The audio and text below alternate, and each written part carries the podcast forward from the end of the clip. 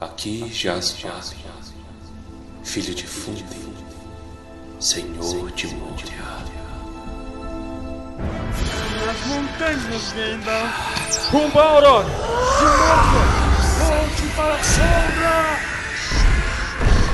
Você não vai passar!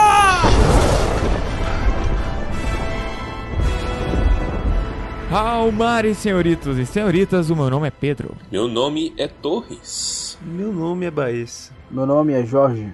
E sejam bem-vindos ao nosso aqui episódio intermediário, onde nós vamos discutir um pouco sobre as comparações, sobre as diferenças, sobre o que a gente tem a dizer em relação ao livro e ao filme de O Senhor dos Anéis. Logo em seguida nós vamos começar com a leitura das duas torres e achamos que é legal dar essa pausinha aqui. Quem não estiver acompanhando, não tiver chegado lá ainda, conseguir chegar. E estamos hoje com um convidado mais que especial, Jorge, seja bem-vindo de volta. Ah, muito obrigado, obrigado pelo convite. E é uma honra fazer parte dessa reunião tão boa. Isso, estamos aqui. Jorge, que já participou do nosso especial Segunda Era. Se você não ouviu, volta lá atrás e vai ouvir, porque ficou muito bom o programa. Momento Palantir. Grima. Traga minha bola. É isso então, meus queridos, sejam bem-vindos ao primeiro momento Palantir aqui do nosso queridíssimo Tumba do Balim. Apenas eu e Torres, Baessa não gravou essa leitura de e-mails conosco. Está com dor de barriga. Isso aí, mas ele nos ama e ama vocês do mesmo jeito. Se você quer pular direto para nossa discussão do episódio, vá para 12 minutos e 40 segundos do podcast. E lembrando que a existência desse quadro depende de vocês e da sua participação e da sua vontade, tanto que não tínhamos até agora. Mas é isso aí. Esperamos que vocês participem e a gente mantém aqui o quadro dessa nossa querida leitura. E antes de mais nada, nós gostaríamos de agradecer algumas pessoas maravilhosas que passaram pelo caminho do Tumba e que nos mandaram mensagens fofíssimas. E algumas das pessoas que nos mandaram um feliz aniversário aqui foram Karina Rodrigues, a Daiane, que tem ótimas playlists da gente no Spotify, obrigado. Rafael Domingues, que é um artista maravilhoso, a Sandroca Fagundes e a Fernanda, que também está conosco desde o início do podcast.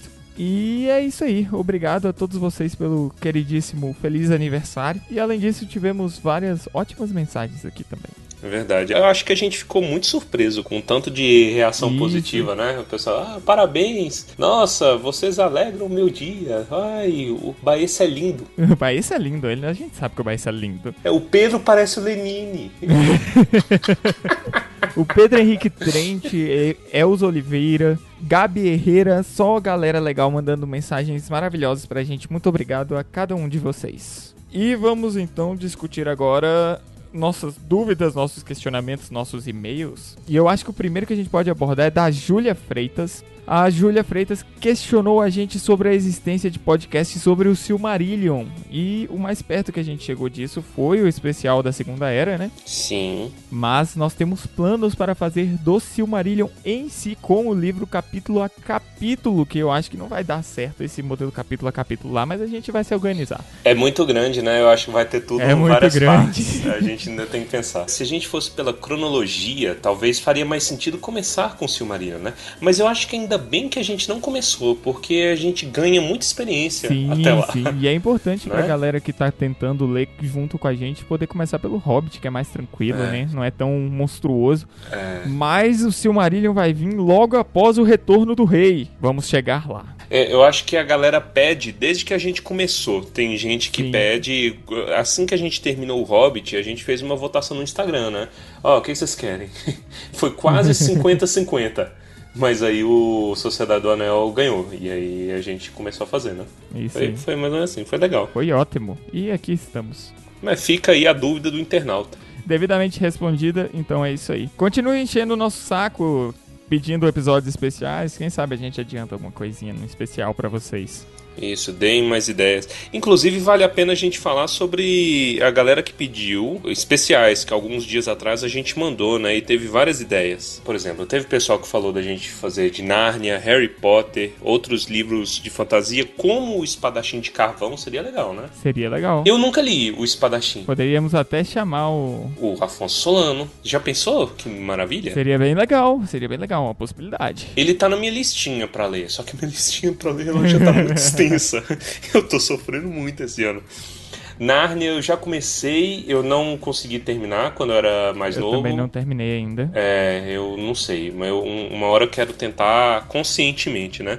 Tal. Teve pessoal que falou pra gente falar de Star Wars. O que, que a gente falaria de Star Wars? Star Wars tem os livros, né? Então a gente poderia abordar o universo expandido dos livros. É verdade. Ou desses recentes agora, né? Eu só consigo lembrar do Kenobi. Eu só que eu não lembro o que, que Ah, acontece sim, no sim. Kenobi. Além disso, Crônicas do Matador do Rei. Falaram com a... deram a sugestão. Não conheço. Mas, né? Ó, teve mais de uma sugestão. É HP aí. Lovecraft. HP Lovecraft é com vocês. É, Fala HP aí. Lovecraft talvez venha, mas eu acho que Alan Poe vai vir antes. É, olha, a Alan Poe seria legal.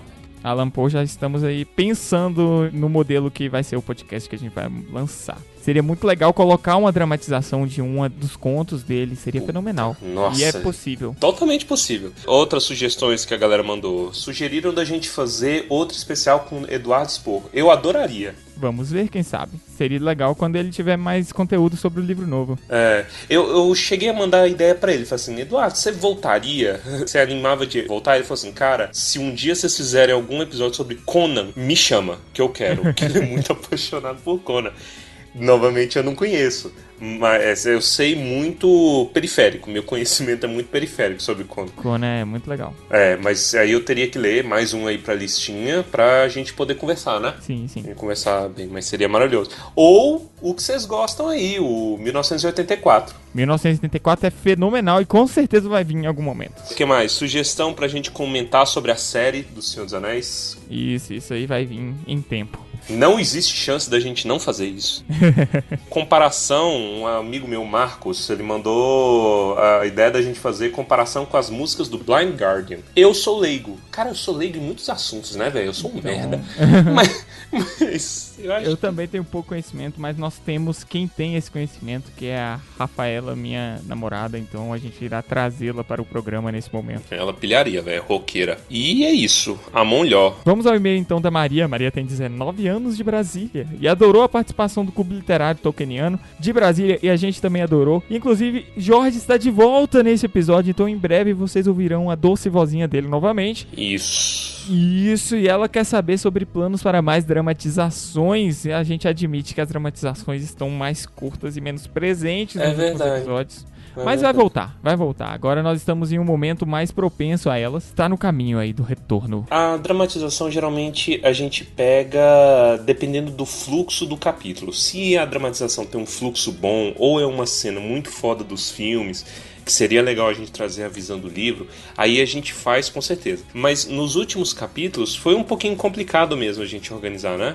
Foi coisa mais curtinha assim e tal. Por exemplo, o grande clímax do filme, que é a batalha de, do Amon-Rem, é do segundo livro. Então aí a gente nem fez nada grande assim, né? A gente quis fazer mais nostalgia do nosso episódio. Mas com certeza vai ter, velho. Ih, das duas torres. Só da gente imaginar o- as cenas do filme. Eu tava. Não tava eu e você discutindo há uns dias atrás sobre a intro da nossa próxima temporada. Eu arrepiei todo. Então vamos agora para outro e-mail que recebemos do nosso queridíssimo Saul Prado.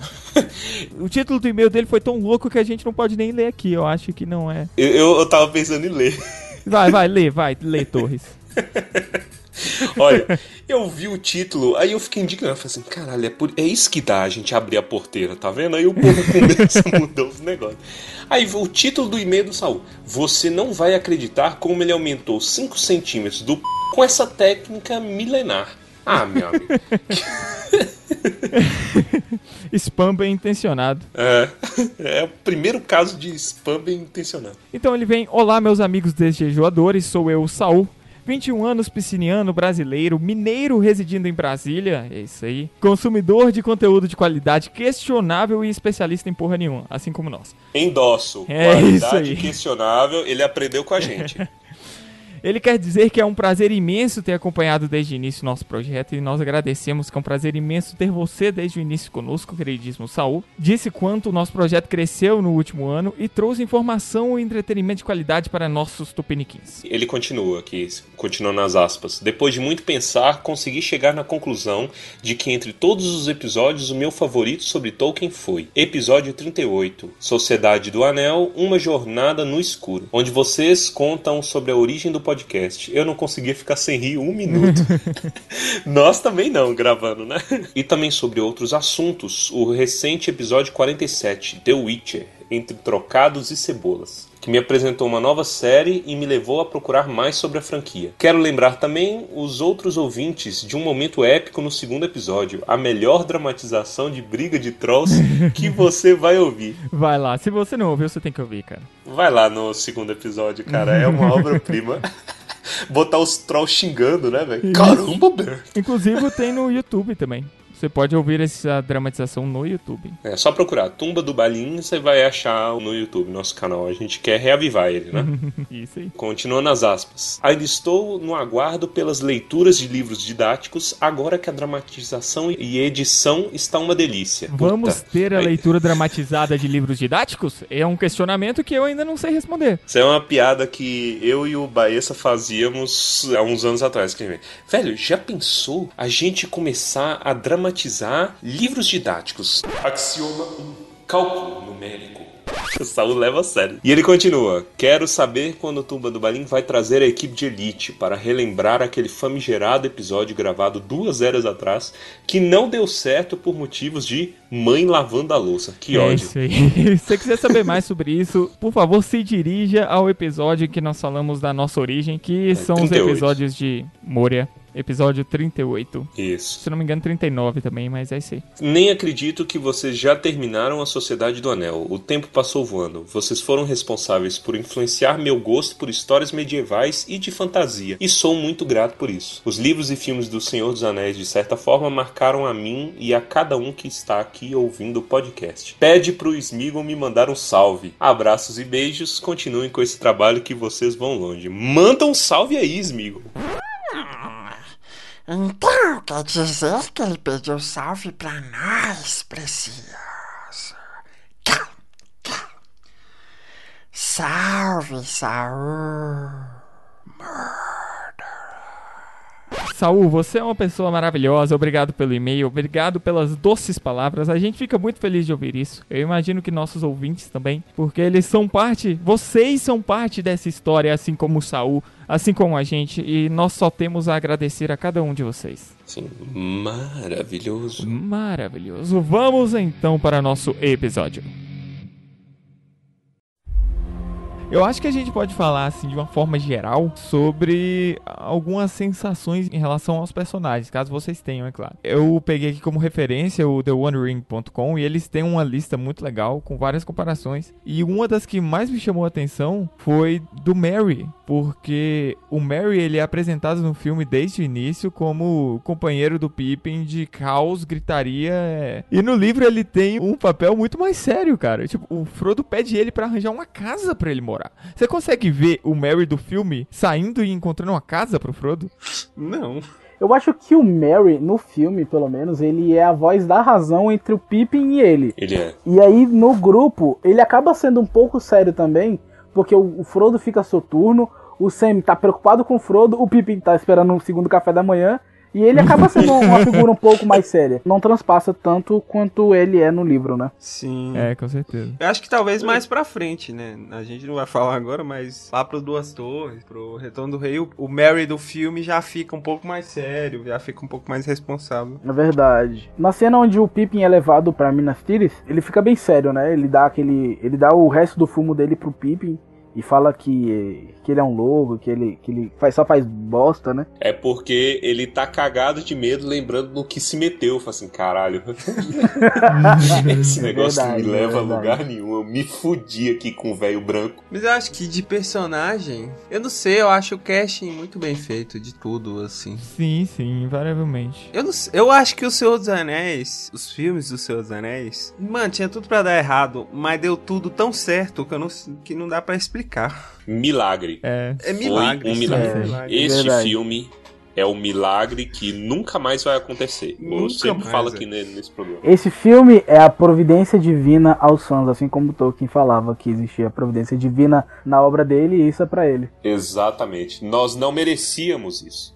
Eu acho que o cinema todo, a sorte do cinema todo gastaram em Senhor dos Anéis. Aí acabou. Nunca, depois de Senhor dos Anéis, todos os Star É. Wars foi ruim. Eu acho que é um dos maiores exemplos, se não o maior exemplo, de trilogia bem sucedida. Uhum. Não, isso é verdade. Tirando a trilogia clássica do Star Wars. Aham. Talvez o melhor exemplo foi, foi Senhor dos Anéis. E aí todo mundo, depois do Senhor dos Anéis, queria fazer igual. Tudo era uma trilogia, Sim. uma sequência. Trilogia Homem-Aranha. Acho que o que mais chegou próximo, assim, e conseguiu alcançar o nível, assim, dado as devidas proporções, foi Harry Potter, porque, querendo ou não, é uma história de sete livros que foi muito bem executada no cinema, Sim. apesar de ser uma outra obra, né? É, Mas também foi muito bem executada, né? E pra outro público, pra, de outras ideias, é. mas ainda assim foi muito bem executada. Mas depois disso aí, acho que realmente ficou tudo gastado lá no Senhor dos Anéis com Peter Jackson.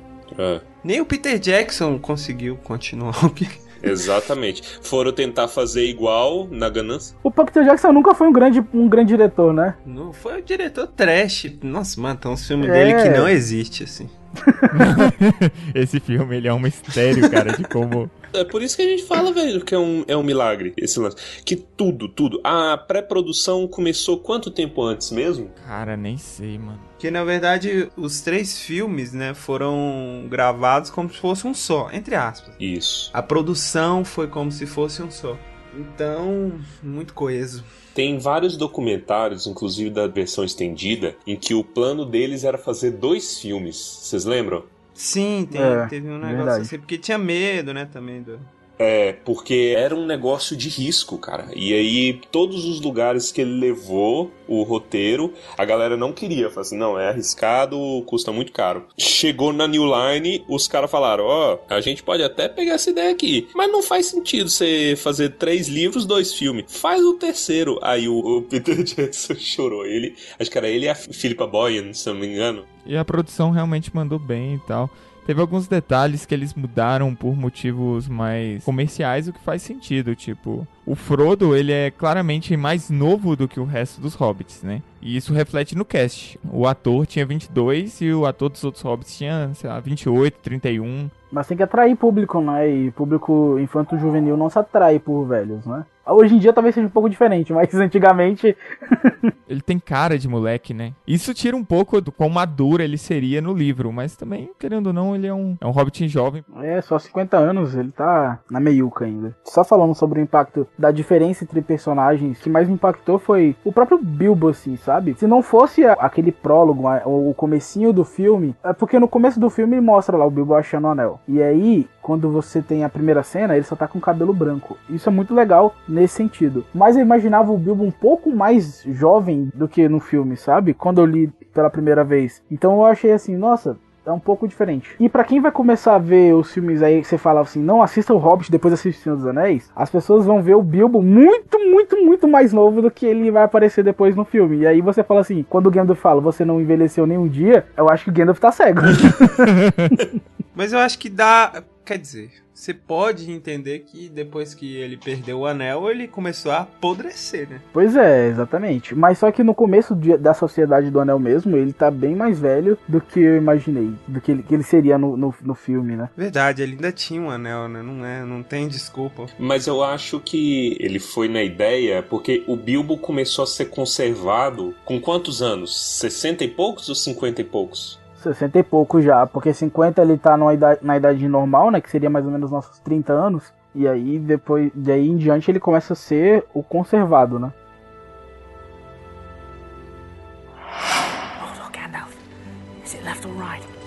Left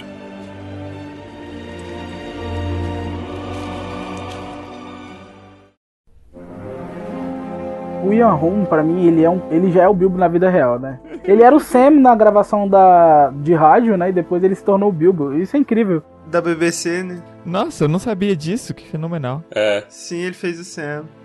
Oh, don't stop, Sam. Eu sempre- Mano, é muito forte sotaque em inglês. o Frodo, eu achava meio sensal o ator. Eu ainda acho um pouco, mas funciona. Só pra colocar em perspectiva pra vocês. Quando a trilogia lançou, começando pelo Sociedade do Anel, o Christopher Lee tinha 79 anos, o Ian McKellen tinha 62 anos e o Viggo Mortensen tinha 43. Hoje, o Ian McKellen tem 80, o Viggo Mortensen tem 61. Quer dizer, trocou as idades. Só pra você ver o tanto, que, o, te- o tanto de tempo que já passou. Mas você consegue identificar o tempo que já passou só assistindo o filme, né? A verdade é que vários dos efeitos especiais estão datados pra caramba, por mais que não estejam tão datados quanto se esperava, porque foi muito bem feito. É, porque teve muito efeito prático, né? Eu acho que. Esse é o segredo, cara. Efeito prático, bem feito, não envelhece assim. É. Ou envelhece com, com um tom de vintage, assim. Aí você fala, hum, legal. Na minha opinião, hoje eu assisto O Senhor dos Anéis falando que nem o Gandalf.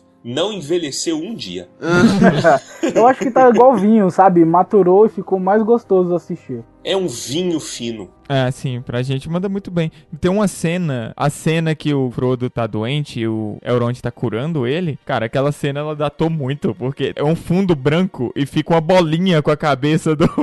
Parece aquele clipe do Backstreet Boys, Linkin Park.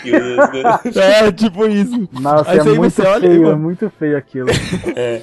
Cara, os orcs, Casadum, as montanhas, tudo isso funciona como um filme que tivesse sido feito agora. Sim. E não há discussão sobre isso. Isso é é do caramba, é muito foda. Eu não sei porque até o próprio Balrog, ele continua atual, assim, sabe? A... Apesar Sim, de sim. 100% CGI. É chocante, Bizarro. cara. Foi escolha de arte também inteligentíssima, pela maneira como eles colocaram ele. Eu, eu, eu não acho que foi de propósito. Ah, vamos fazer aqui um bicho para durar por 20 anos. Não. Mas a mistura entre sombra e fogo deixa ele meio escondido. É. E aí faz ele ser mais crível. Ó. As duas criaturas com CGI mais pesado ali são quem? O Troll de Moria e o Balrog. O Troll datou. Uhum. Ainda é bom, mas ele ficou datado. Ele é porque meio Play impossível não 2, verdade. É. Verdade, verdade, É. verdade. Mas o Balrog não. Então é, é direção de arte também, cara. Olha, esse filme, ó, mua, mereceu cada Oscar que ganhou. É engraçado, um dos personagens mais icônicos da história como um todo, nesse filme ainda é computador. Ele não tem nada de ser humano, que é o Gollum, né? Ele. Pois é, ele não tinha nem forma definida, né? É, ele nem aparece direito, né? Só o olhinho piscando lá na. Em Moria, e é isso. E as mãozinhas na hora da tortura. As mãozinhas na hora da tortura. Isso, que aí é efeito prático, aí é de boa. Que, caraca, aquela cena do E já é a voz do. do. Andy Serkis. Andy Serkis lá. O... Uma pergunta pra vocês. Vocês preferem a voz do Gollum nos filmes dos Seus dos Anéis ou nos filmes do Hobbit? Porque se fosse da minha escolha, eu pediria pra voltar e só regravar o Gollum, o Gollum com a voz do Guilherme Briggs. Então, eu acho que na dublagem o, o Briggs realmente mandou muito bem. Eu não lembro da voz. Eu achei muito bom, ficou muito próximo.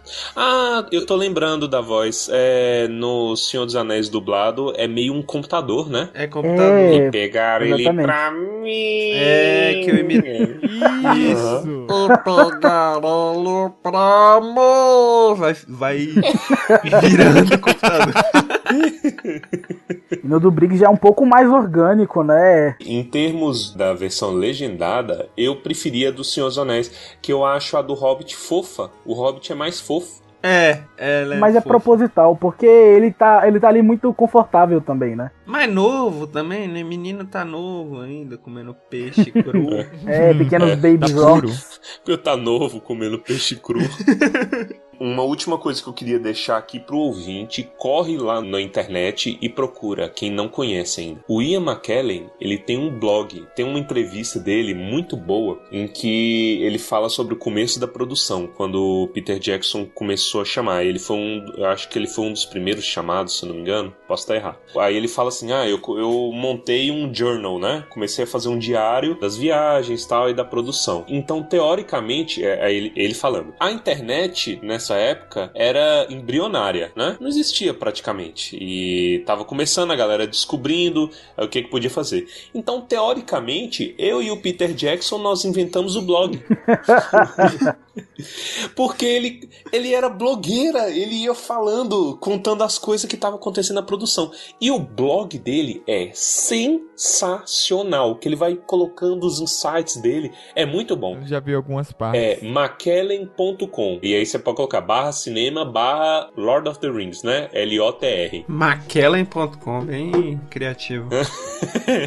então, tô falando, é blog. É mesmo. Ele tem registros de 99 até 2001 na Premiere em London, Londres. Eu falei London porque eu London é. Cara babaca, né, velho? Fica escrevendo no mestrado em inglês. É, otário. Cara, é excelente. Fica aí a dica pro internauta. Eu vou começar a falar mais isso. É Fica aí. a opinião do internauta. E entrando aqui na discussão sobre o filme, a verdade é que o filme é muito adaptado. E ele é muito bem adaptado. É, E começa já no prólogo. Não tem como, mano. Pelo menos pra mim aquilo foi marcante pra caramba. Ouvia a Galadriel falando do- sobre o poema e ter aquela introduçãozinha que, nossa, mano, aquilo, aquilo fisga a pessoa, tá ligado? É, aquilo é incrível. Foi um desafio pros roteiristas, né? Como introduzir uma história tão grande. Como introduzir uma história tão grande? Não precisa de. Sem tornar um bagulho maçante, cheio de nome, cheio de coisa, cheio de. Saca? Isso, e aí aquela frase da Filipa Boyens lá, genial, do final do prólogo, aquilo ali, velho. Delícia. Aquilo ali foi muito legal. Usaram o Barbárvore pra falar, aí pegaram a fala do Barbárvore e colocaram na Galadriel e ficou com coisa muito linda, cara. Qual que é a fala do Barbárvore? Aquele de o mundo mudou, posso senti-lo na terra, posso senti-lo no vento, essas coisas assim. Ah, é verdade. mesmo, ele anda falando. É lá no Retorno do Rei essa parte do livro, né? E aí eles botaram no comecinho que explica muito bem, tudinho. E Isso é um negócio comum na adaptação e que eles mandaram bem, que é as frases ou elas mudam de lugar ou elas mudam de personagem. É, nada desperdiça. Isso. É muito bom. Cara, fica muito legal, muito legal mesmo. Eu gosto principalmente de ser a Galadriel falando aquilo, porque a Galadriel é a pessoa com maior propriedade pra contar aquela porcaria. A pessoa mais velha ali.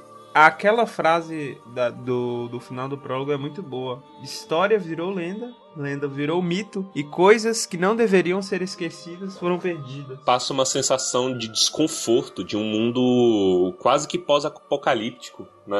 Que- É, e antigo também, Sim. Né? algo velho. que abandonou e não sabe mais. Tem um amigo meu que falava que a escolha do Peter Jackson pra começar o filme assim foi uma das foi coisa de gênio. Por quê? Ele resolve fazer começar o filme com a coisa que o, o Tolkien mais dava valor, contando uma história, entendeu? Então vo- você já começa dando esse esse feeling, olha, isso é uma história, um conto de fadas. Veja só, aconteceu assim em tantos anos e tal, tal. É, essa maneira é genial porque é bem Tolkieniano isso. Se você quiser saber se uma história é um conto de fadas bom ou não, é só você começar com Era uma vez. Se você conseguir mudar a introdução dela pra Era uma vez e ficar bom, aí você pode assinar que tá certo. Justíssimo. Eu acho que a gente vai até repetir isso mais vezes, mas eu acho que o que deu certo é porque o, o espírito do, do Senhor dos Anéis está no filme. E aí pronto, vai embora.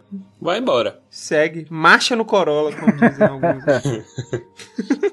Um- uma palestra do Michael Trout que fala How to Read Tolkien. E inclusive a gente vai fazer uma adaptação para o YouTube no canal do Tumba do Balim dessa palestra. E está em desenvolvimento. Então fique na, fique, fique na espera. Está vindo. Uma coisa legal que ele cita nessa palestra é que o Tolkien constrói o mundo dele como se fossem ruínas. Ele deixa pedaços para trás em que você vê que aquilo já foi algo muito grande e que hoje não é mais, porém que tem mais mundo ali. Do nada, quando ele cita Elbereth, você não sabe quem é Elbereth, mas você sabe que as pessoas do mundo conhecem e que aquilo é algo muito relevante e que aquilo é algo que é passível de ser construído depois. E por mais que o filme como um todo não consiga absorver tão bem isso, essa introdução o absorve. Essa introdução ela joga na nossa cara um monte de coisas que a gente não entende ainda. A gente não sabe o que são os anéis, por que, que, ele, que ele fez esses anéis? E como assim a as coisas estão mudando? E um anel forjado em Mordor? O que é Mordor? Tá ligado? E isso constrói e dá uma sensação de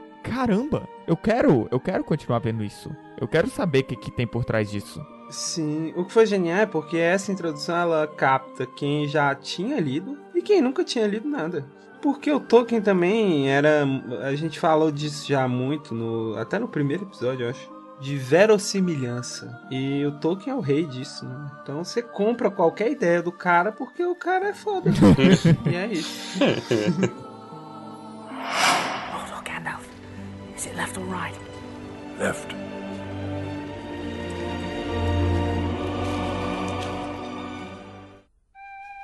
E depois dessa sequência maravilhosa, o que, que a gente tem? A nossa introdução ao lugar mais facilmente reconhecido da, da cultura pop que a gente vê, entra no condado, cara. Sim. Sabe o que que eu acho que é o mais valioso do filme e que é do filme? É, é, Hum. é, é exclusivo do filme? A trilha Hum. sonora. Porque na, trilha sonora não tem nada a Nossa, ver com o demais, Tolkien, né? Demais. Hum. Mas se você ouve uma nota da trilha sonora dos Anéis, você já sabe que é dos Anéis e eu já arrepiei só falando isso, porque eu lembrei do. Sim. Mano, é lindo demais, velho. Eu acho que tudo ali naquela, na, na- naquela festa é, é muito hobbitesco, sabe? Sim. A cena onde, onde, onde estão os hobbits dançando e aparece o, o Frodo dançando, aquela música tocou no meu casamento e eu não consigo esquecer Olha, exatamente isso. Caraca. Que Que fofura. fofura. Eu tenho vontade de casar agora, velho. eu... eu considero isso uma vitória absoluta. E cara, primeiro, antes de mais nada, se você tá ouvindo agora o Tumba do Balim pela primeira vez, e talvez você nem saiba, mas a gente faz capítulo a capítulo dos livros do Tolkien, a gente precisa que você volte e ouça os nossos capítulos anteriores pra saber que isso aqui é Minas Gerais. Isso. Entendeu? Se você andar pela Serra da Mantiqueira, você está andando pelo condado. Isso. E isso, isso é um orgulho tremendo pra mim, como um, um- um nascido em Minas Gerais Nativo. e nativo Gerais. e é isso aí. Estamos, estamos aqui introduzindo Minas Gerais, Isso. vulgo Isso. condado, e ficou lindo pra caramba. Minas Gerais está até dentro do, do, do, do- vocabulário do livro. Não tem nem como falar nada. Tá lá na linha, tra- tá lá no, no livro de tradução oficial do Tolkien. Tem, pode olhar lá, tem É, Minas lá. Para traduzir meus livros para português, favor consultar povo mineiro no Brasil.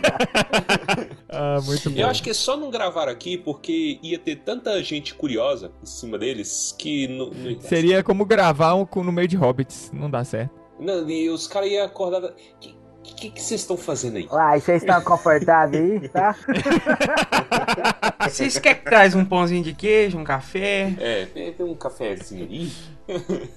E economizar na produção, cara. Logo após aqui, então, a apresentação do condado, a gente tem ali o desenvolvimento dos preparativos pra festa e vamos para a grande festa. Aqui, novamente, muita coisa adaptada, nem dá pra gente passar por todos os Não detalhes. dá. É, não dá não. Mas Eu acho que o que Uma coisa- a maior diferença, Pode- pode falar. principalmente do primeiro livro pro primeiro filme, é a rapidez, é a emergência das coisas, porque no livro Sim, Isso. sim. fica o tuts tuts aqui um Isso. tempão, no, no, li- no filme não, no filme já é marcha no Corolla. Não, a velocidade, o senso de urgência e a velocidade no filme é o próprio filme do carro Pica versus Celta 2012.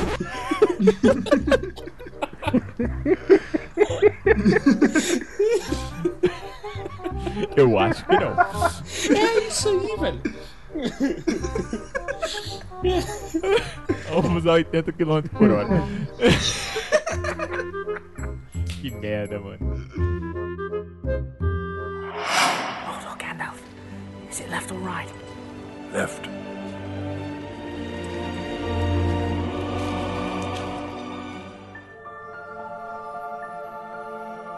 Existem um- existe umas duas coisas que duas coisas que, que eu acho que seria legal ter introduzido lá, porque no resto do filme não, não, não utilizam mais, que são os anãos, né? Pô, o Bilbo, o Bilbo mandou trazer um monte de presente verdade. pro, pra, pra redistribuir pras pessoas, e quem fez esses presentes foram os anãos.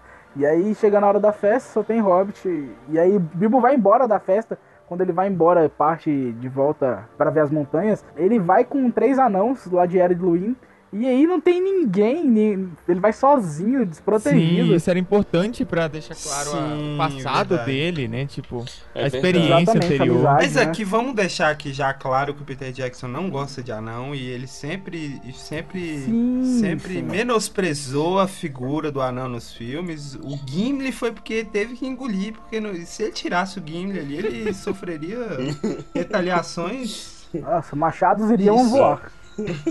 Mas ele não gosta de anão mesmo, velho. Se fosse elfo que tivesse feito essa festa aí, você pode ter certeza que tinha elfo caindo pro lado lá naquela. Às vezes, às vezes é porque a lei trabalhista para trabalhadores anões na, na Terra-média, ela, o salário é muito caro. Às vezes é por isso. Cobram muito caro. Porque não tem outra explicação, velho, pra ele odiar tem, tantos. Não, existe sim, existe sim. Quando a gente é fã de Tolkien, é fã de O Senhor dos Anéis, quando você gosta muito dos elfos, você tende a não gostar dos anãos. Quando você gosta dos anãos, Exatamente. você tende a odiar elfos. é. Então é assim, é, é, é 880. O mundo é muito maniqueísta, né? Mas, é, mas eu. Você sabe que eu já parei pra pensar nisso daí? Eu acho que o Peter Jackson não coloca os anões aí acompanhando o Bilbo na festa e tudo mais pra dar um senso de insegurança. Justamente pegando o senso de urgência do livro. Por quê? O Bilbo sai na calada da noite, sozinho, um- um- com uma trupe de demônio encapuzado atrás dele. Quando ele vai embora, você fica, você fica inseguro. Eu ficava com, com- preso na cadeira, falando assim: caraca, ele não vai. Ele vai morrer, velho. Ele não vai conseguir chegar. Vão pegar ele? Ah, mas ainda assim, eu não sei, sabe? Eu acho que realmente foi, foi simplesmente não gostar de, de anãos mesmo. Porque nada impediria, depois do Bilbo ter armado aquilo tudo, porque ele armou, deixar todo mundo na festa pra ele fugir sozinho. Se tivesse três anões esperando ele, não teria problema nenhum. E, e ainda ia dar aquele senso de insegurança, porque são três anãos mais um hobbit contra nove, nove, nove espectros, sabe? Então ainda dá aquele, aquele arrepio. Sim, é verdade, né? Mas você sabe o que eu fico pensando? Depois que a gente assiste o filme e lê o livro, no livro demora demais entre a partida do Bilbo e do Frodo. Sim. Então, não, faz muita diferença, assim, porque no livro você entende que o Bilbo já tinha saído, ele já tinha chegado em Valfenda, vamos dizer, quando os Cavaleiros Negros foram atrás dele. No filme, não é assim. No filme parece que o, o Bilbo sai, o Gandalf vai, descobre tudo, vai lá, volta com a informação e já sai correndo o Frodo. Parece que, tipo assim, o Frodo alcança- alcançaria o Bilbo no meio do caminho, de tão rápido que foi. É, Então, é, no, no filme, parece que, tipo assim, os É cavaleiros vão ter demais. pegado o Bilbo no meio do caminho e matado aquele velhinho sozinho, cantando com a bengalinha. 17 anos fo- foram reduzidos a, a o quê? 7 minutos? Pois é. E, e- e isso é uma coisa que a, a gente, a gente tende a implicar muito, mas é, conforme a gente vai ficando mais velho, vai vendo como que é difícil a adaptação, você vê que é um trabalho impossível, cara. Não tem como você fazer uma adaptação sem, sem cortar coisas desse tipo, como Ah, espaço, não etc. tem, não tem. Né, Não, tem Tipo, não, é impossível. É, milhares de quilômetros você tem que resumir a 20 segundos de tela, por exemplo. Cada segundo é E, e- preciosíssimo. e isso acontece em uma escala tão micro, porque, por exemplo, se você tiver uma pessoa andando por um corredor muito longo, se você exibir no filme a pessoa atravessando o corredor inteiro, você vai gastar muito tempo com uma pessoa atravessando um corredor, tá ligado? Você precisa usar de técnicas de câmera, por exemplo, mostra a pessoa no começo do corredor, corta pra outra coisa, mostra a pessoa no meio, mostra, corta outra coisa, mostra a pessoa no final. E acabou. O que você fez aí é diminuir o espaço-tempo que tinha ali, tá ligado? E, infelizmente, filme precisa disso, velho. Fazer o quê? Eu, como exemplo disso aí que o Pedro falou, eu sugiro o ouvinte dar uma olhada num filme que é o pior filme de terror já feito. Ele chama Axen. Ah, Se nossa! você fosse traduzir, é tipo machadeios, né? Machadios. no, no inglês. Então, axe de machado, aí M de them, né? Procura aí pra você ver o que, que é corte bosta. Eles repetem corte, a menina corre, aí ela sai do plano, depois eles repetem a mesma menina ah, gritando. Mano, é ridículo. É- É. de fato, é um dos piores. Se eu não me engano, é o pior filme de terror do, do IMDB. É. E assim, é, é uma coisa de perturbado, cara. Você não ouve nada, você não entende nada, você não. É, sei lá. A galera fala do The Room, mas o The Room, ele pelo menos é meme. Esse filme, esse Axel, ele é tão deprimente que você não consegue nem fazer meme, velho. Você fica confuso. Ai, velho, nossa. mas, é, mas isso que você falou é verdade, cara. A gente tem que cortar muito tempo, é muito difícil. Hold on, Gandalf. Is it left or right? Left.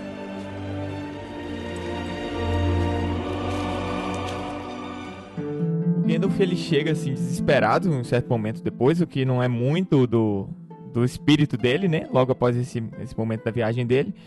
E é estranho, eu pelo menos achei estranho ver o Gandalf naquele nível de desespero. Mas e aí o que ele faz é, tá, tá muito ruim, ferrou, mano. Você tem um anel, agora vai embora pra lá que eu tenho coisa pra fazer. Então não, bateu tanto assim, mas pelo menos pra mim, pessoalmente, né? E a partir daí, a gente tem o Gandalf indo pra Orthanc, e isso é algo que a gente não vê nos livros, né? Tipo, você ou vê comentários sobre isso no futuro e aqui é mostrado. Sim, o Gandalf só conta isso no conselho, no É, livro, né? No filme a gente já vê no momento em que acontece. E, e vocês querem ver um detalhe? Eu vou contar um detalhe dessa cena que vai fazer vocês quererem ver o filme de novo, quem ainda não está Olha querendo. que eu vi ontem? Vamos ver se eu vou querer ver hoje ou não vai. Quando o Gandalf tá chegando, eles usam um, um recurso de, de direção, né, de, de edição de som, que quando o Gandalf tá chegando em Orthanc, e aí a voz do Saruman já começa. É, Isso, eu lembro. Smoke Ah, sim. from, né, Exatamente, Gandalf exatamente. sends seeks my counsel. E aí corta pro Saruman já descendo e continuando fala. For that is why you have come, Gandalf. Né? Então você entende que o Saruman tá na mente do, do Gandalf. Então é meio que uma mágica dele, entendeu? É a mágica da voz. Que aí ele detectou que ele tá chegando e já tá falando. Caraca, velho. Não, isso é E é o muito Christopher Lee ainda falando, é gostoso de ouvir, né? Christopher Lee, cara. Pois é, pois é. Mas, mas uma coisa que a gente tava falando sobre a passagem de tempo, e é le- legal lembrar, eu sempre lembro isso, eu já lembrei isso, já falei isso nas nossas reuniões presenciais, mas se você quiser ver como uma passagem de tempo é vista no Senhor dos Anéis, é quando o Gandalf está pesquisando lá, lá o, que, que é o anel, e aí você, a primeira cena que tem é a vela gigantesca, e aí corta e volta, ela tá um Hum. pouquinho. Então a gente já consegue ver que passou um grande tempo pra ter queimado aquela vela, Um né? mês, um mês estudando. Parece eu no mestrado. Só no chazinho, né? Não comendo nada. Fumando e bebendo chá. Fumando na cerveja. Cara, é preta. os detalhes que fazem a gente amar É, esse negócio. E depois a, a aventura já toca com esse senso de urgência que a gente já falou. Existe um, um erro de gravação, vocês sabiam? Que a galera usou esse erro pra justificar o copo do Starbucks no Game of Thrones. Hum, lá vem. Sa- Ah. Sabe a cena que o Armando cita? Senhor Frodo, o próximo passo que eu der eu vou- vai ser o último, não sei o quê. Tem um carro, uma caminhonete passando no fundo. Ah, sim, é famoso esse. É, e aí eles editaram, colocaram uma fumacinha, mas meio que você ainda consegue ver. Não, mas é uma charrete, cara. Você pode falar que é uma charrete. Essa, essa é uma diferença muito grande do, do livro e do filme, né? Porque esses 17 anos servem pra eles se ajeitarem. Eles, os quatro hobbits, mais o Fat, né? O Fat Bolger, eles estão ali organizando tudo. E quando eles vão embora, eles vão embora, tipo, vendendo tudo. Então a gente tá se mudando pra um lugar mais tranquilo. Vamos ajudar o Senhor Frodo. Então é totalmente compreensível quando eles vão embora.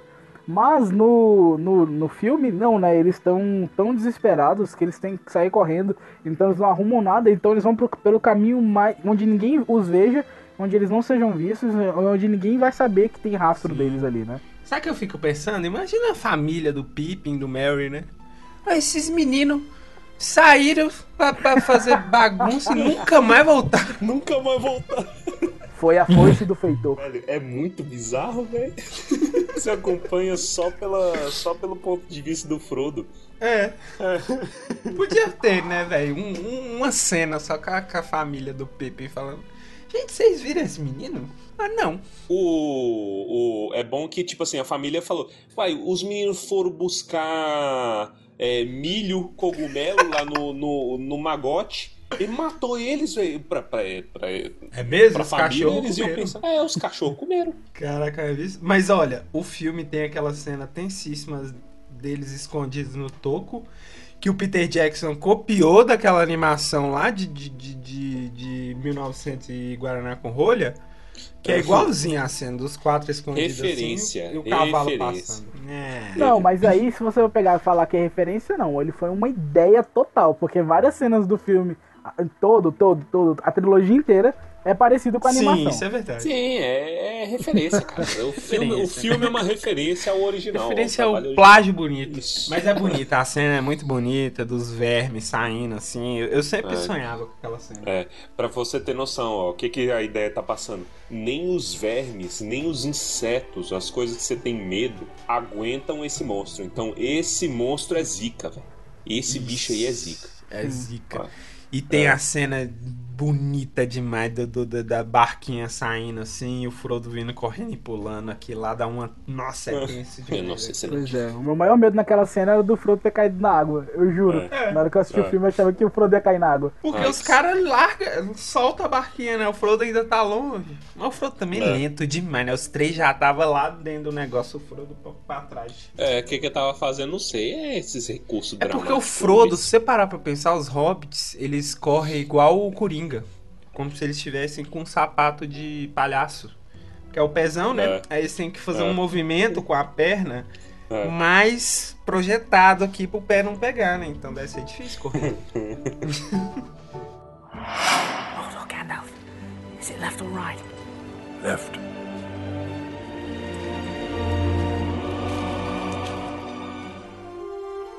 Vamos falar sobre o elefante na sala. Ah. Tom Bombadil.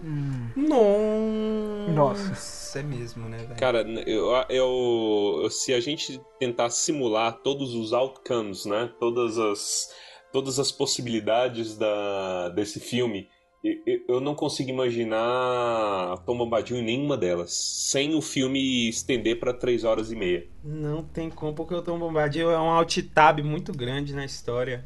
Eu acho que o Tom Bombadil não é um alt-tab. Ele é, ele é a coisa mais importante pros hobbits ali naquele momento, no livro, né? Ele poderia Ah. aparecer no filme de uma forma muito rápida ali, não tão rápida, mas rápida o suficiente para dar uma importância para ele e uma continuidade na história.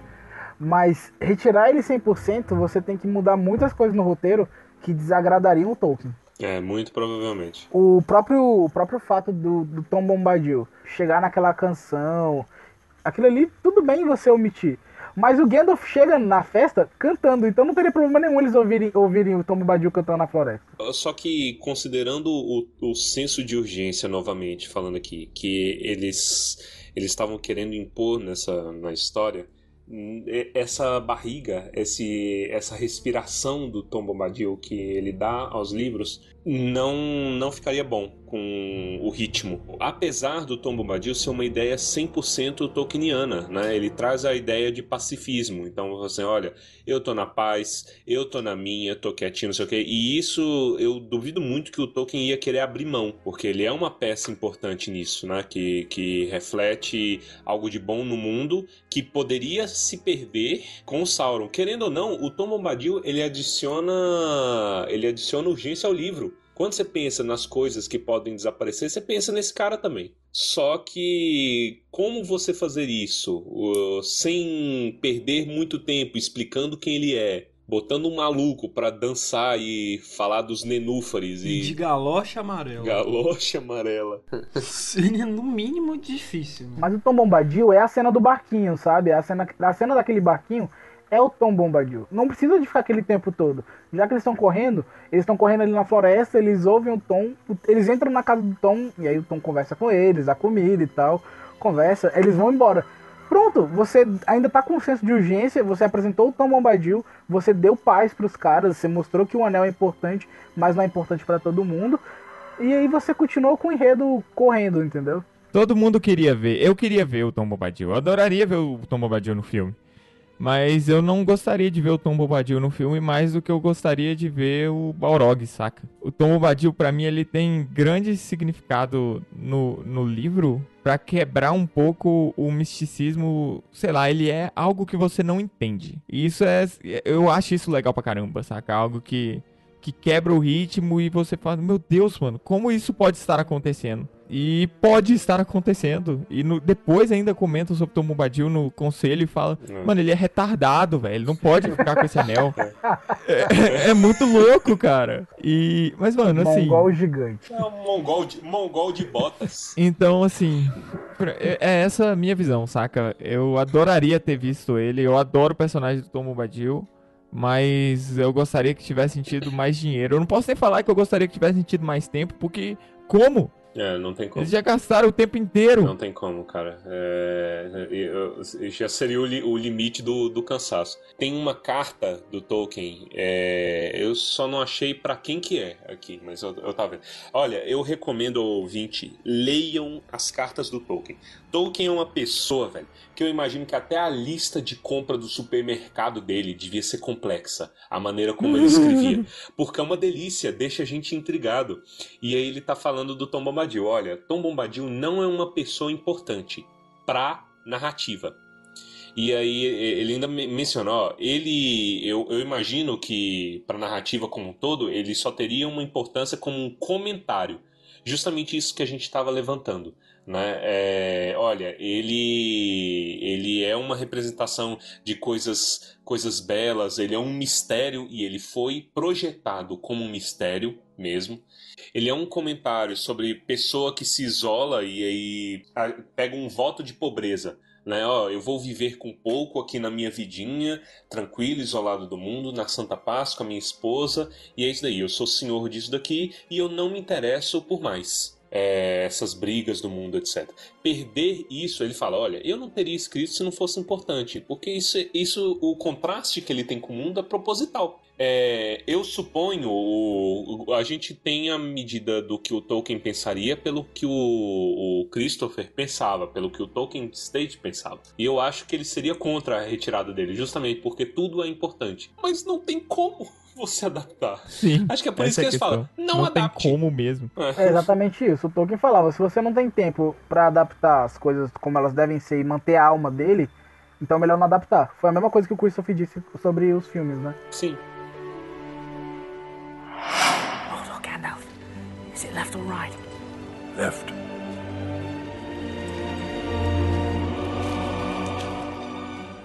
Vamos aqui então para o próximo grande bloco. Nosso querido Conselho de Elrond, mas que a gente não, não tem como aprofundar muito o Conselho de Elrond por motivos de enormes diferenças. Mas teve algo que chamou muita atenção de vocês? Teve algo que É o Gimli tentando quebrar o anel com o machado. Não acontece nos livros, né? não acontece nos livros? Não. É uma reação bem explosiva, né? E cara, eu lembro que eles dividiram o VHS de Senhor dos Anéis no momento em que ele acertava o anel. Verdade, verdade. Você lembra disso? Aquela reedição que fizeram do Gimli quebrando o anel e aí acaba o filme é exatamente isso. Caraca, velho! É isso aí, cara. Esquecido desse negócio, velho. É Eu lembro muito disso, cara. Olha, esse Senhor dos Anéis eu assisti quando lançou em VHS com a família, né? No VHS que a gente tinha em casa. Tava eu, minha mãe, minha prima, a gente tava tudo assistindo. E aí a gente achou que tinha queimado. A gente achou que tinha queimado. Eu falei, caraca. Bosta! São coisas que essa geração nunca vai saber, né, velho? Nunca. Pausar o VHS e ficar a imagem tremida, né? Se quiser que a gente faça um especial VHS. Especial Retro Wave. Bom, se a gente for falar então sobre VHS, entrando aí nesse, nesse mistério bom, é que o Senhor dos Anéis, a gente já conversou prime- na primeira parte, a gente falou que o, o filme do Peter Jackson tem muitas referências da animação, né? E o Conselho de Elrond não fica pra trás, é muito parecido também. E, inclusive, na versão estendida, na cena que eles estão debatendo lá e o Gandalf levanta falando na língua negra o poema do Anel, o filme é muito bom nessa parte também. A voz do Gandalf falando a língua negra ali naquele negócio da... arrepia a espinha. Gurur, gurur, gurur, gurur,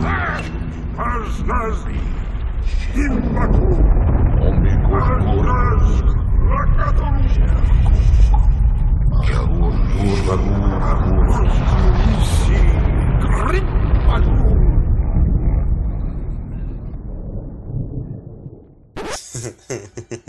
pra botar medo em todo mundo, todo mundo começa. Tinha que ter a gritaiada que teve no, no livro também, né? Tudo gritando, mãozinha no ouvido, Retardando. É, tudo esconde, né? Posição fetal. Tudo mijando na calça. O Gandalf deve, sab deve saber impostar a voz até na língua negra. O bagulho deve assustar até orcs. Com certeza, mas sem contar também que a língua negra é uma língua que há muito tempo já não era ouvida em Miladres, né? Então, tanto que o Elrond repreende o Gandalf, fala assim, essa língua não é muito boa de ser dita aqui. Tem uma, um lance também que a gente ainda não comentou, que são dos artistas. Vocês falam em Rivendell, eu só lembro do John Howe e Alan Lee. Sim, Né? sim. Nossa, Porque- eles mandaram muito bem. Talvez é a coisa mais icônica que, que me faz lembrar dos dois é Valfenda como um todo, né? Cara, que foi uma foi uma construção deles, assim, de outro mundo, o detalhamento que eles faziam e desenhando tudo e depois a construção do Realmente de outro Sim. mundo, né? E sagacidade da produção do filme de trazer esses caras. né? Caraca, esses caras foram achados. Eu não sei se vocês já chegaram a ver os créditos de O Hobbit.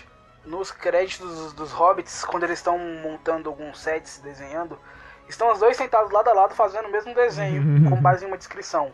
E é incrível, é incrível. Mano, que, que coisa maravilhosa. E- eles eles eram os ilustradores oficiais do Tolkien? Não, não eram oficiais.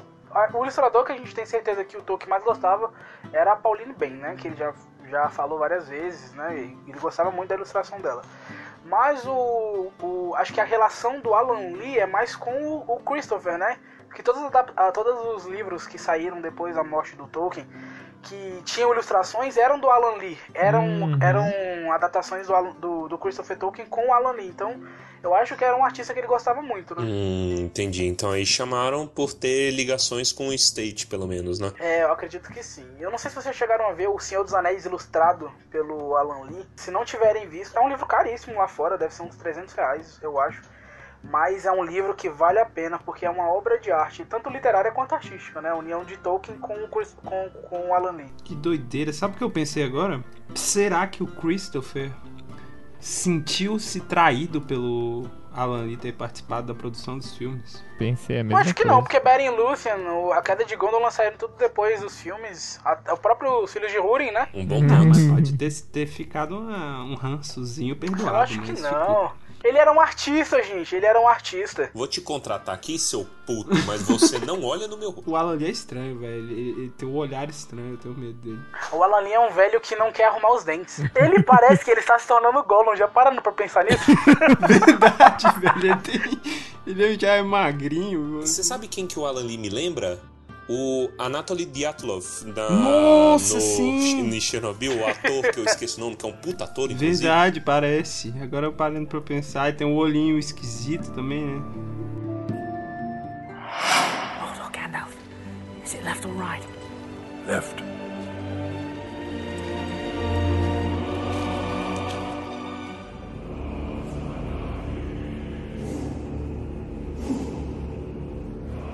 Tem uma coisa que fala em Moria nos filmes do Peter Jackson, automaticamente me vem na cabeça a Weta.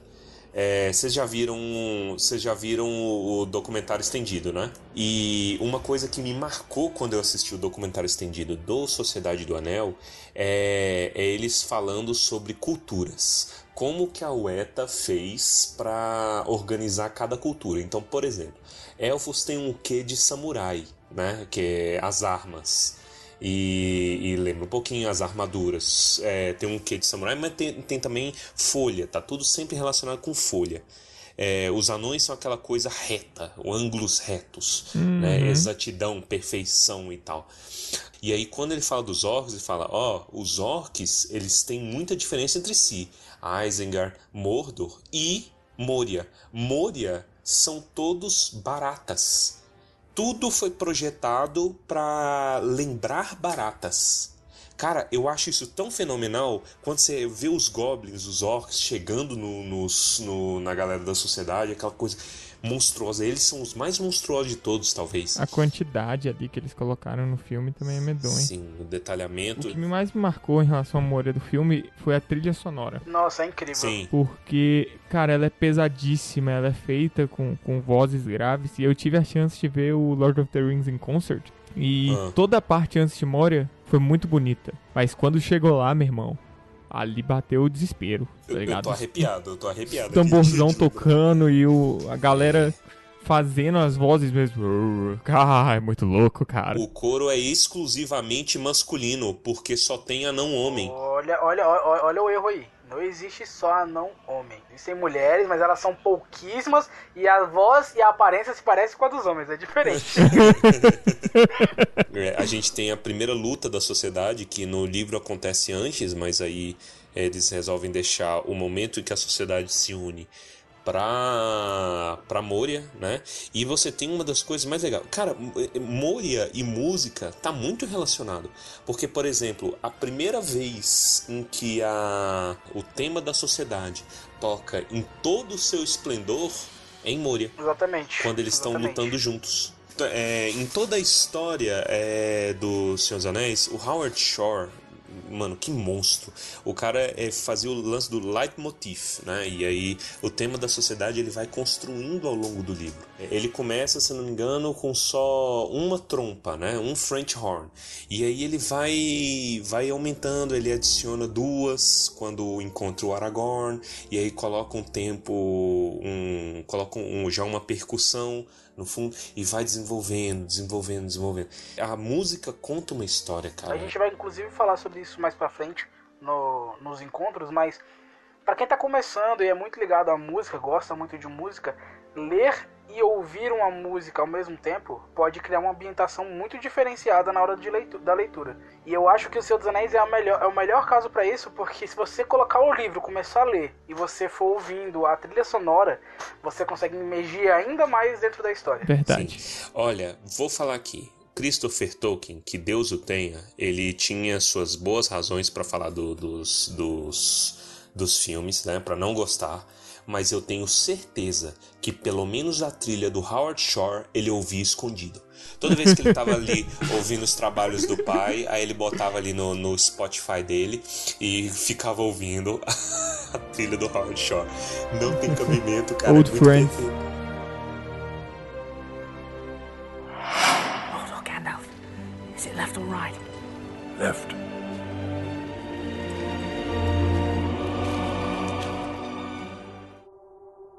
É, é, é- é interessante esse tópico do, do Christopher. Que sempre, pelo menos eu, quando eu tava crescendo, a gente sempre ouvia, não, o filho do Tolkien falou isso, ah, o filho do Tolkien reclamou daquilo. E aí eu sempre imaginava que ele era um molecão novo. assim. Eu O crescendo. filho do Tolkien. né? Aí quando você "Ah, descobre que ele é mais velho que o pai, aí você fica tipo, caraca, aí ele morreu, né, agora. Eu tava conversando um dia desses com um amigo de São Paulo e a gente tava lembrando disso, né? A gente tava rememorando algumas coisas do Tolkien e aí a gente lembrou disso. Quando a gente começa a falar sobre isso aí, aí você vê que o Tolkien, tá, o Tolkien filho é mais velho do que o Tolkien pai, a gente lembra do Bilbo e do, e do velho Tolkien, né? O Bilbo acabou superando o velho Tolkien. Mas, gente, é óbvio que ele, ele vai ser, ia ser mais velho que o pai, porque o pai morreu. Não, mas ia ser de todo jeito. A não ser que ele morresse antes. Mas né? ele poderia ter ido embora antes, igual o irmão mais velho foi. Não, mas aí não ia virar, não ia ter jornal enchendo o saco dele até hoje. É, o problema é a maneira como a mídia mainstream mencionava, sabe? A mídia Sim, sempre é foi verdade. muito contra o Tolkien State. E aí sempre pintou ele como vilões do progresso. É, A gente é fica mais velho, a gente ganha experiência, a gente entende o que é produzir uma coisa, o tanto que é difícil produzir uma coisa e tal. E uma coisa que custa a sua vida Aí você passa a entender os motivos do cara. Realmente. É, Jorge Lucas esses dias aí tava falando que quando vendeu Star Wars eles mudaram a história, falou que era como se ele tivesse colocado o filho pra adoção e a galera escravizou o filho dele. Verdade. Pesadíssimo. Ele chegou a falar Pesadíssimo. isso mesmo? Falou. Falou, Falou eu na entrevista. entrevista. Mas voltou atrás. Voltou atrás. É, não, é lógico. A Disney deve ter dado uma, um- uma chicotada de dinheiro nele, Verdade. né? Porque é isso que a Disney faz. Foi a mesma coisa com o Mark Hamill. O, o Mark Hamill começava a falar as coisas, É, o Mark Hamill. mas era aquele chicote de dinheiro. Já que estamos aqui, os motivos pro Christopher odiar o filme. Ah, Uma das coisas que ele fala é que ele ficou puto porque porque ele sentiu que o, o tom do filme foi mo- modificado pra transformar ele em um filme de ação para jovens de 15 a 25 anos de idade. Que não é de todo errado. E eu não, não discordo dele nesse ponto. Eu não discordo de maneira alguma Exatamente. nesse ponto, porque é verdade. O que eu, o que eu penso é que assim, eu, eu juro que eu não sei porque, sei lá, se você vê. As pessoas elas não gostam de ver, de ver nada modificado do que era na cabeça delas. É, isso é É verdade. o efeito nostalgia. Pega então algo que foi você que fez. Eu acho que muito dificilmente o Tolkien iria pensar de forma diferente do filho dele, saca? A gente pode fazer o exercício de imaginar, tendo em vista, porque já entraram em contato quando o Tolkien ainda era vivo, né? O Ronald ainda, ainda era, era vivo, pra fazer algumas adaptações que ele, que ele gostou. Uhum. Gostou assim, né? Que ele aceitou. Uma foi pra da rádio, né? E a outra foi a animação. E aí quando ele ouviu a versão da rádio, ele desgostou totalmente. Totalmente. Ele falou que existem pontos ali que ele, que era melhor que não tivesse feito. Por exemplo, a Fruta Douro, que é a esposa do Tom Uhum. Bombadil, ter sido feita como uma filha dele. Vixe, ah, mas aí também. Hum, Mas aí forçaram a barra também, né? Mas também a galera é foda, né, velho? Aí a galera força também, né? Puta que pariu. Isso aí é nível Hobbit de adaptação. Exatamente. E omissões também. Existem, existem coisas que ele não queria que fosse omitida e omitiram. Teve, teria, tinha coisas que ele queria que fosse feita de uma forma diferente, pronunciada de forma diferente, e não deixaram ele nem opinar sobre isso, né? Então eu acho que esse ponto fere, fere mais ainda, porque imagine, você tem um filho, você coloca seu filho no mundo e você sabe que o cabelo do seu filho cresce pra esquerda. Então você penteia todo dia pra esquerda porque é assim que fica bonito e é assim que ajuda a crescer. E aí vem, e aí corta o cabelo do seu filho, faz um moicano e começa a, a colocar ele pra direita. É exatamente isso que fizeram com o Senhor dos Anéis pro Tolkien, sabe? Eu amei essa. Uma analogia muito mais friendly, friendly family do que a do Jorge. Friendly Family. Ai, caramba, mano. Fenomenal. Analogia. Sabe o porquê? Eu acho que uma das paradas mais fortes pra, pra a gente fazer esse exercício de que o Tolkien não iria gostar dos filmes é que ele é velho, ele é de outra geração. A gente velha sempre desgosta do que a, da- do que a próxima geração faz. Isso, exatamente. É. Essa- a, próxima gera- a música da próxima geração, o cinema da próxima geração, tudo vai ser sempre horrível. Hoje eu já tenho em consciência que é impossível você você adaptar uma, uma coisa sem, é, com 100% de fidelidade. Você pode ter a fidelidade ambiente, o que eu acho que o Senhor dos Anéis conseguiu, mas Uhum. eu, eu não, não tenho a palavra do Christopher para falar, né? Em termos de Terra-média mesmo, a ambientação da Terra-média, os locais é, em termos de música, de feeling, tal. Mas é impossível, cara. Eu, se- não tem como. Você tem que cortar coisas. Se eu deixo de mencionar uma coisa do Frodo, uma característica do Frodo ou algo que ele fez que mudou ele, por conta de tempo e não tinha como eu fazer isso, eu tive que cortar. Já não é mais o Frodo. E aí o Tolkien Entendeu? disse, aí o Tolkien dizia exatamente isso. Se você não tem tempo e não tem material pra fazer a adaptação fiel, não faça. Ponto. É isso que ele falou. Era por isso que ele não iria gostar de maneira alguma, porque ele já deixou bem, bem claro, né? Exato, não tem como fazer, entendeu? Ó, é, eu vivo citando Game of Thrones aqui, né? Eu, eu passo aqui no Tumba como o maior hater do Game of Thrones. Mas o, o, por que, que Game of Thrones é um grande exemplo de uma coisa que estava fadada ao fracasso? Porque ali, quase entrando num suicídio comercial, o George Martin fala: Ó, o final do Game of Thrones vai ser o mesmo final dos meus livros, só vai mudar a trajetória. O problema é que o, digamos assim, o Game of Thrones começou de A e foi pra Z. A, a, os livros são de A e, for, e vão para Z. Né? Vamos pegar o Tyrion. O Tyrion que começou em A não é o mesmo Tyrion que, eh, de- que chegou em Z, em termos de corte mesmo, muitas coisas. O Tyrion é muito mais carismático na, na série, né? Ele é. Porque, porra, o Peter Dinklage, também não ajuda, o homem maravilhoso.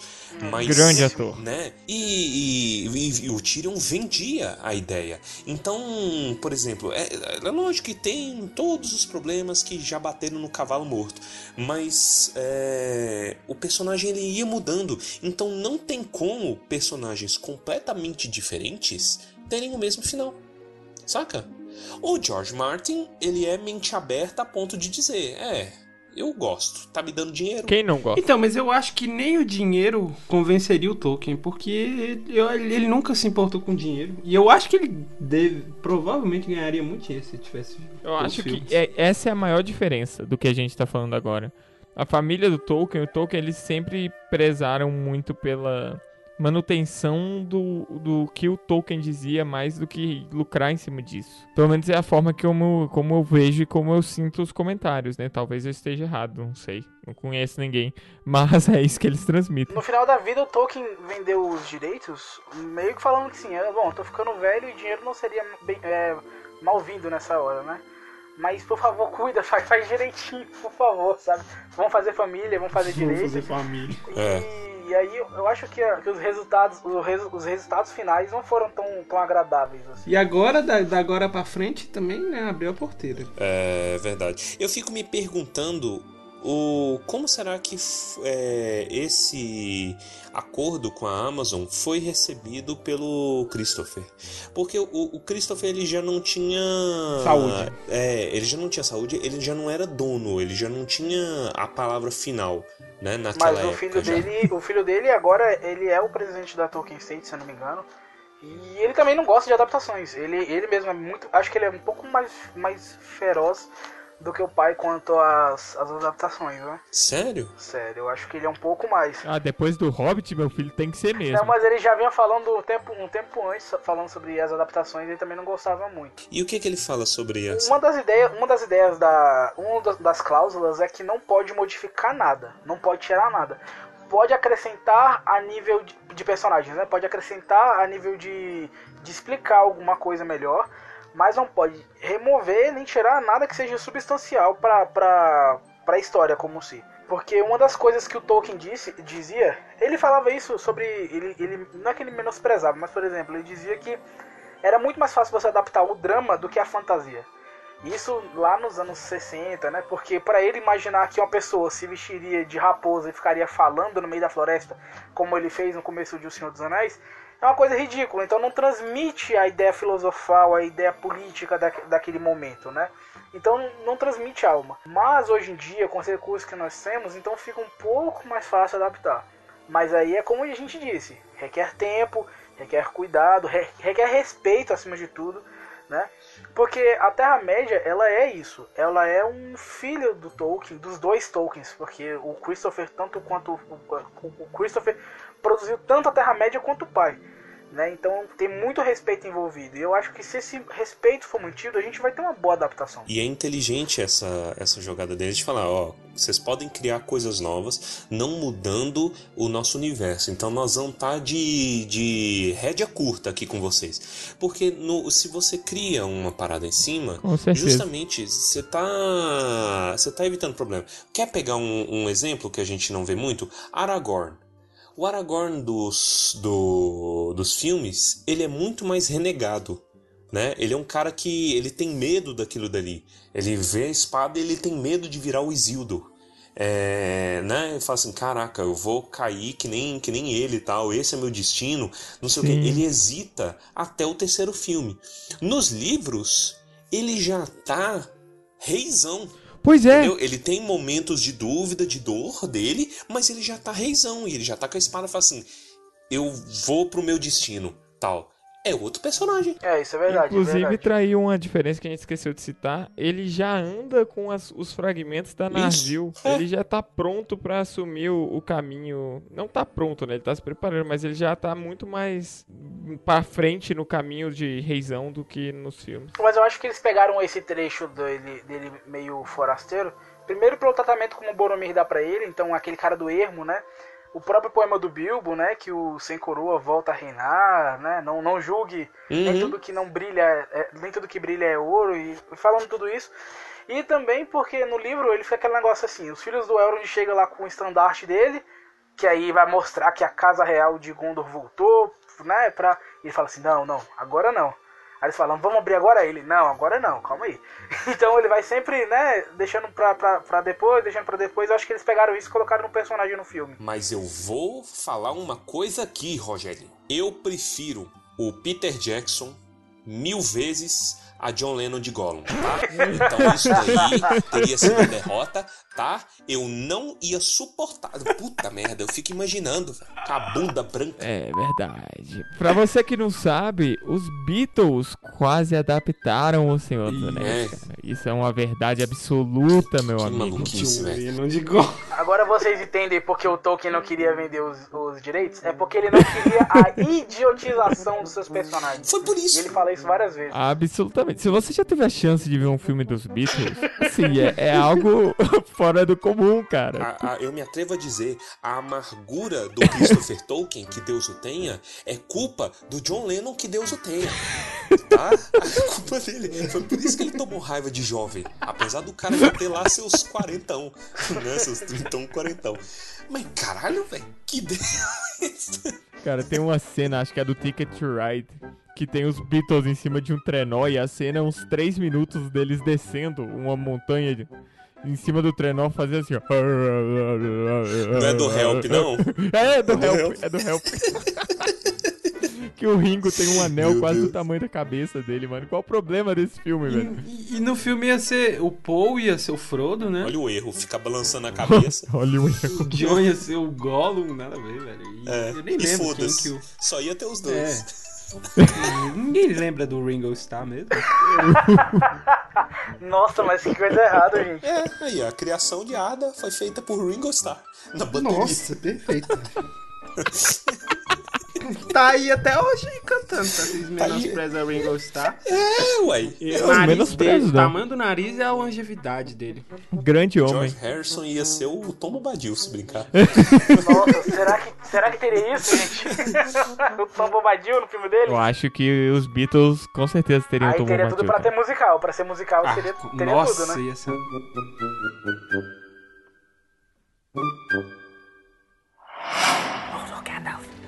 Is it left or right? Left.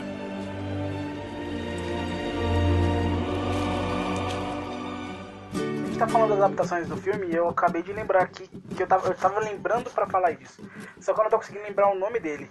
Que o neto do Tolkien, ele participa no- nos filmes do Senhor dos Anéis. Eu esqueci o nome Ah, dele. é o mesmo que participou de Game of Thrones? Eu acho que é. Eu acho que é, mas eu não tenho certeza. É o Roy Tolkien. Isso, eu acho que é isso mesmo. Roy Tolkien, ele tem Twitter, inclusive. Ele, ele, já, ele já curtiu coisa de uma amiga nossa. Pois é, ele participou do Senhor dos Anéis e eu fico imaginando como a família deve ter se portado diante dele não- na ceia de Natal. Ovelha negra da família, Rita Lee. Será que é que nem o Silvio Santos com o Thiago Abravanel? Nossa, caraca. Pra Globo. Que foi Mas pra essa, Globo? essa, essa é, a maior, é a maior treta dele? Não é, não é pelo fato do, do, do Thiago ser gay? Vamos bater no Silvio Santos. Mas é complicado. Eu fico imaginando como deve ser da família do Tolkien. Por exemplo, o Simon, né, o filho do Christopher, ele, ele, é, um, ele é um escritor, ele é um autor e ele tem livros bons, os livros, os livros dele são bem bons. Só que ele é Simon Tolkien. Então o que as pessoas esperam? Uma grande escrita. E o cara tem bloqueio mental hoje pra escrever por causa disso. Olha, a gente tava falando mais cedo do filho do Stephen King, que não coloca King nas obras justamente pra não ter o peso do pai dele. Nossa, imagina, é viver a sombra, Sobre né? Então é, é aquela maldição do nome Tolkien, né? Nossa, isso é um, Sim. isso é um saco. É, complicated. Já diria Avril Lavigne. Complicated vai falar é a, a filha da Avril Lavigne. Ela tem filho, inclusive? Ela tem filho? É Avril? Sei. cara. Não sei, eu acho que ela nem tem idade pra ter filho ainda, né? Tem não, velho. Imagina, o Baissa vai chegar lá. Aí, filhão, toca aquela da época do papai. E vai colocar Complicated da. Skater Boy. Aí o menino tem uma camiseta do chorão. Mas só pra saber, vocês estão falando da primeira Avril Lavigne ou da segunda? Ah, eu, eu não, eu me recuso a comentar sobre isso. Mano, eu vi, a gente tava falando de Beatles, eu acho relevante falar isso. A teoria de que o Paul McCartney morreu e de que o Doppelganger já foi mais Paul McCartney Isso. do que o, o, o- original. Então ele já, por uso capião do nome, ele ganhou o direito de ser Paul McCartney. Sim. Ele é Paul McCartney de fato, então. Frodo, Gandalf. Is it left or right? Left.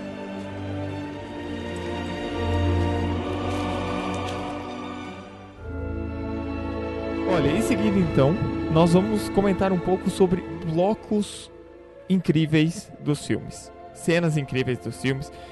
E pra manter o ritmo, eu devo dizer que uma cena incrível do filme, Moria por si só é do caramba. Sim, ela inteira. Sim. É tudo muito o que eu esperava ver, mas a cena do Gandalf foi tão perfeita que faz sentido ela ter se tornado um marco na cultura pop, cara. Tem tudo que precisava ter ali. Cara, tem, tem tudo. Tipo, toda a parte de Casadum.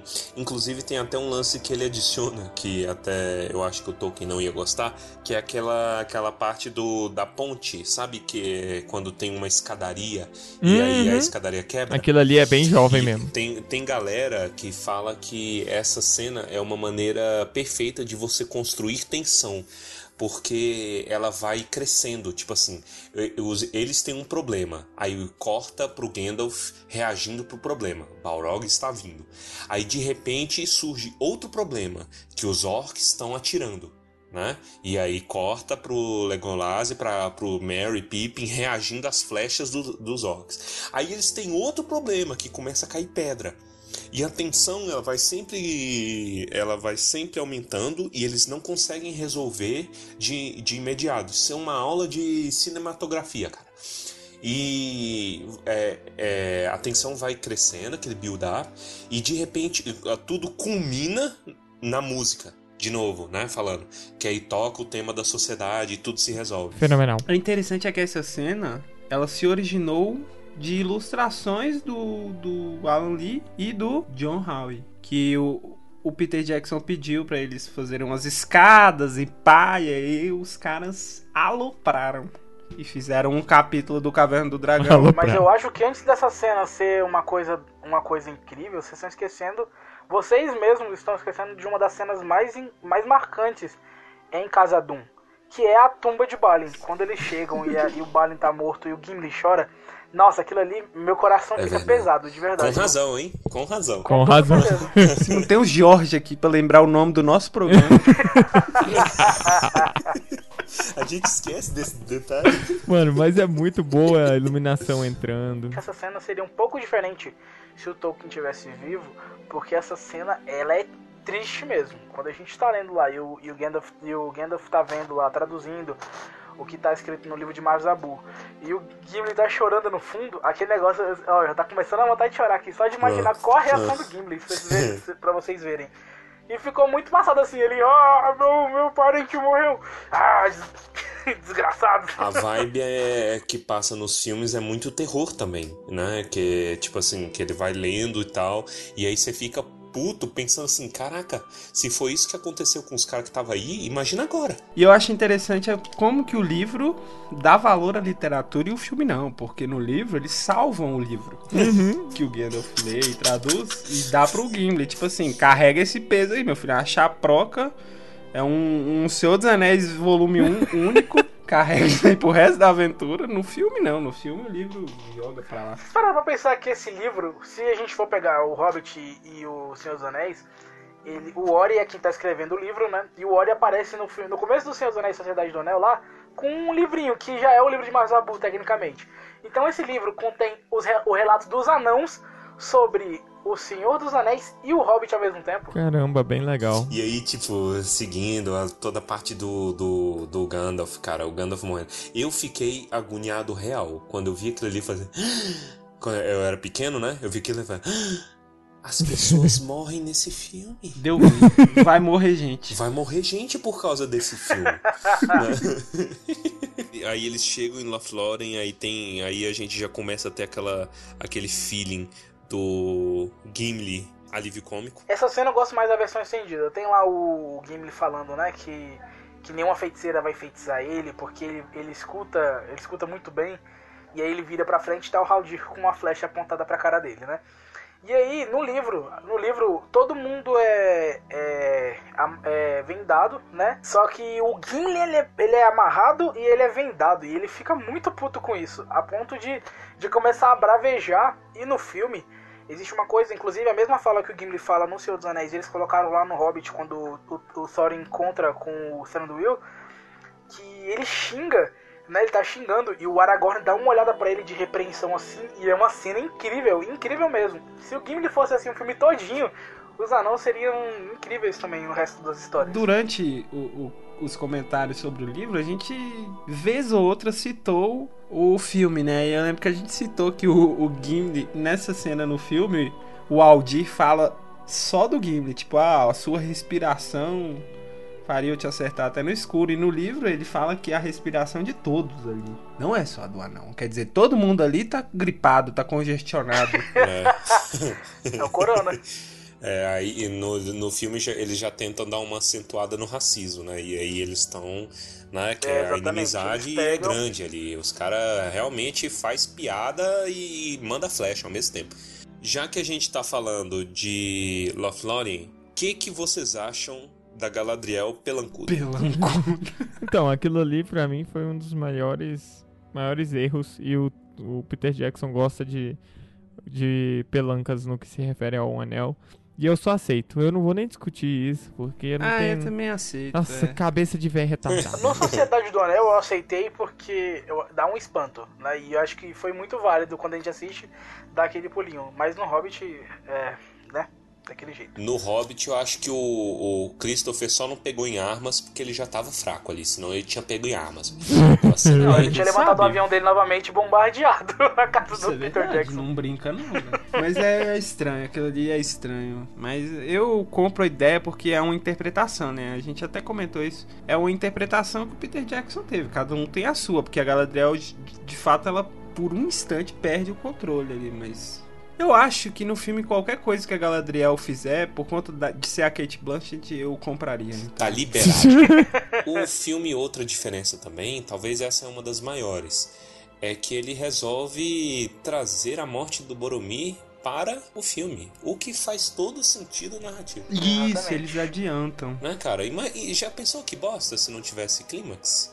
Tivesse conclusão? E tem o, o clímax também do Aragorn lutando com aquele chefe do Rai lá que. O Viggo que- Mortensen podia ter se machucado bastante também, né? Ficou muito bem feita. O clímax da tensão, que ele é muito bem efetivo, né? Você tem a batalha final, aquele mundo de orc, o Legolas usando a- o arco dele como se fosse uma metralhadora. Nossa, bonita aquela cena. Depois que o Boromir cai e aí o Aragorn chega metendo porrada, ele desviar a, a, a lâmina. Sabe o que, que eu acho triste no filme? É a corneta.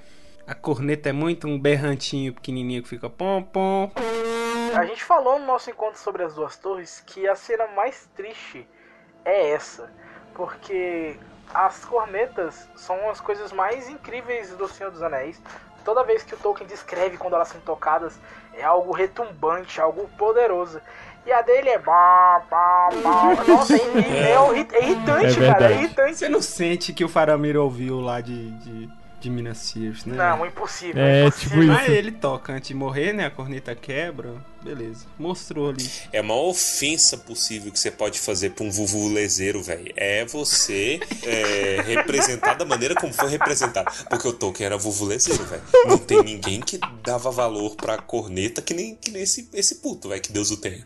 Vuvu, lezeiro. Ah, a cena do Sam afogando é muito bem feitinha também, é muito Sim. Que a gente já citou no episódio passado, que o Sam corta o pé, né, nas gravações. Imagina que agonia. Elfo tinha usando vidro e deixando na praia, matando tartaruga. Será que elfo usa canudo também pra matar tartaruga? Canudo. é tudo com cabelo, cara. Tudo com cabelo, vidro de cabelo.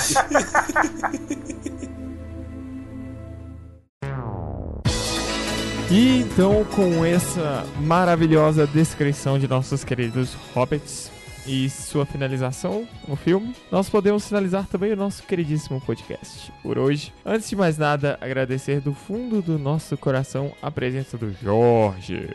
Obrigado, Jorge. Obrigado, obrigado, obrigado. Galera de Brasília, região e que estiver passando pela nossa área, é, esteja sempre convidada a participar da Sombra da Árvore Dourada no Centro-Oeste, que é o Clube Literário Tolkieniano. A gente vai se sentir muito honrado de receber as visitas de vocês e sempre falando de Tolkien e do amor pela literatura.